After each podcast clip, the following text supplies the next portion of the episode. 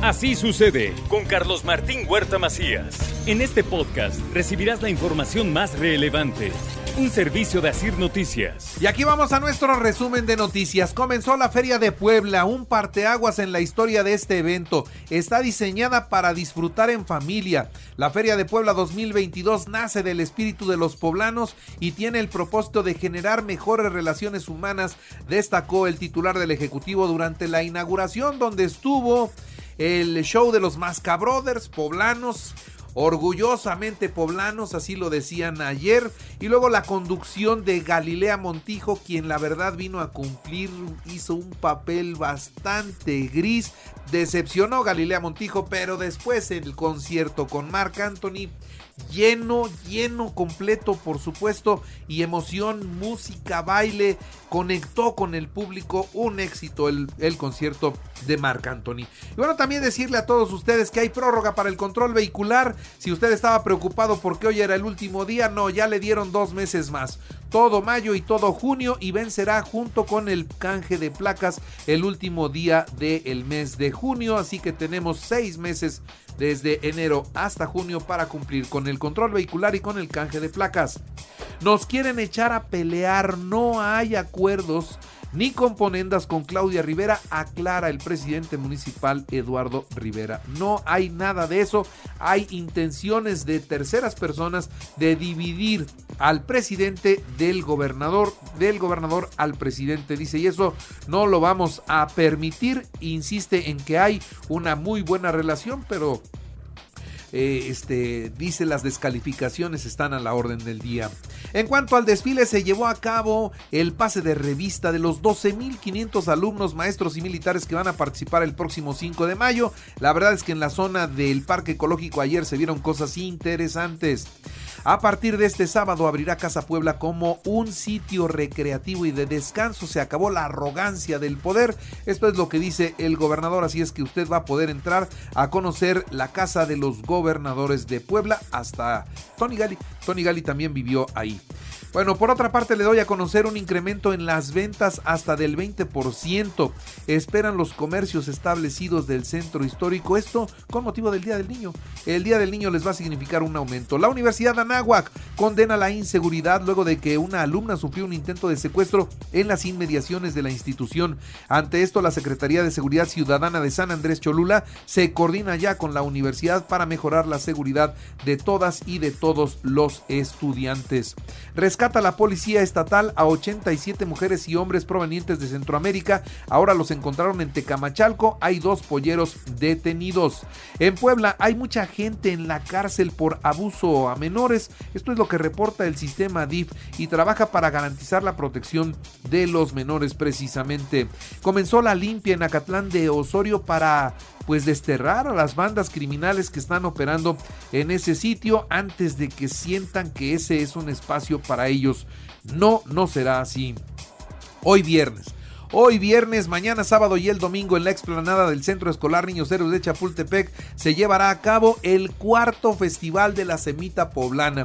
Si usted se quiere comer una buena semita, pues ya sabe, desde hoy a mediodía abrirá Mañana, mañana sábado y el domingo, buenas semitas enfrente del centro escolar.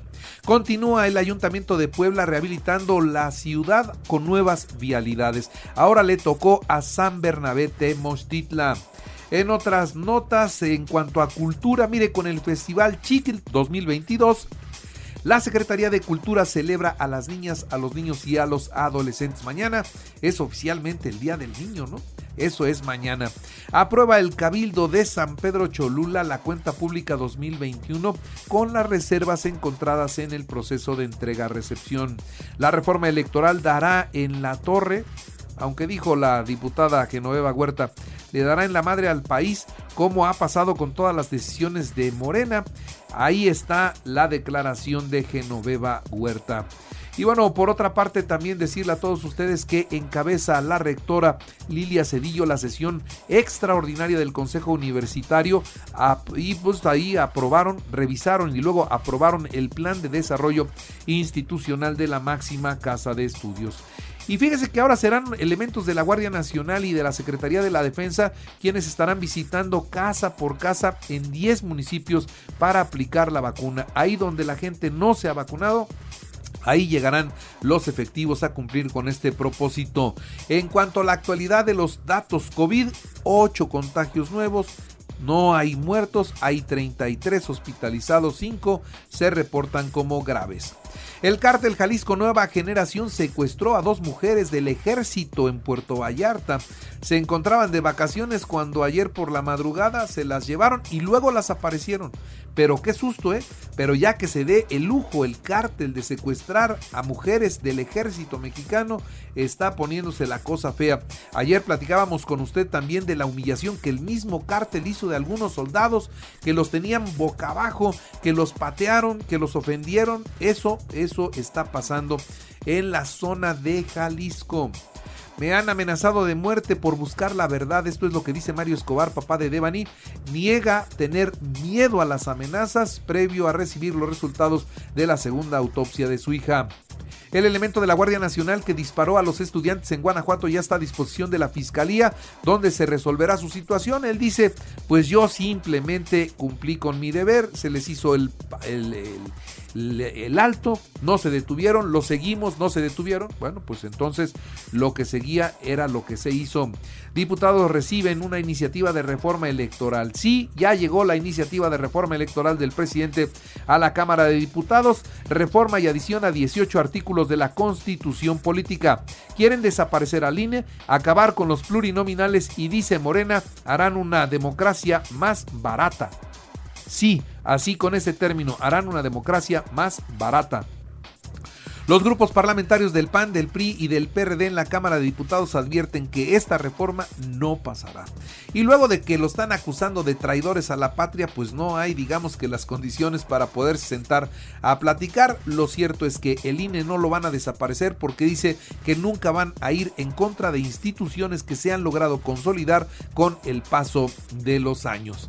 En más noticias, al menos dos explosiones se registraron en la capital de Ucrania durante la visita del secretario general de Naciones Unidas. De inmediato el canciller ucraniano acusó a Moscú de haber disparado incluso misiles. Ucrania dijo que identificó ya a 10 soldados rusos como sospechosos de la masacre de civiles en la ciudad de Bucha, a las afueras de Kiev.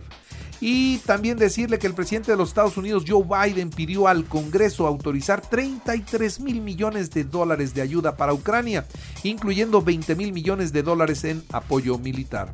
En los deportes, Puebla visita al Mazatlán a las 9 de la noche. Hoy, hoy es ese partido, vamos a ver qué pasa.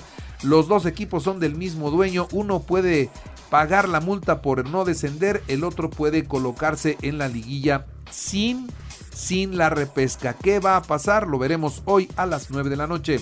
Necaxa Chivas a las 7 de la noche. Mañana sábado el Atlas recibe a Tigres a las 7 de la noche y América recibe a Cruz Azul a las 9 de la noche. El domingo Pumas Pachuca al mediodía.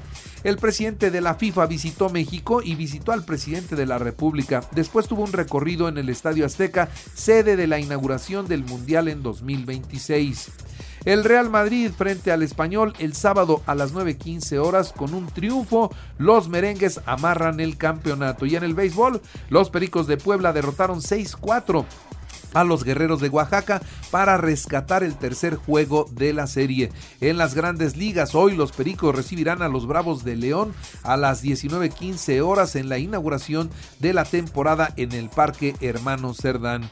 Y en las grandes ligas, los Bravos 5-1 a Cachorros de Chicago, Astros de Houston 3-2 a los Vigilantes de Texas. Es lo que tenemos allá en las grandes ligas. Y les recuerdo que así usted está en iHeartRadio y ahora puede escuchar a toda hora y en cualquier dispositivo móvil o computadora nuestro podcast con el resumen de noticias, colaboraciones y entrevistas.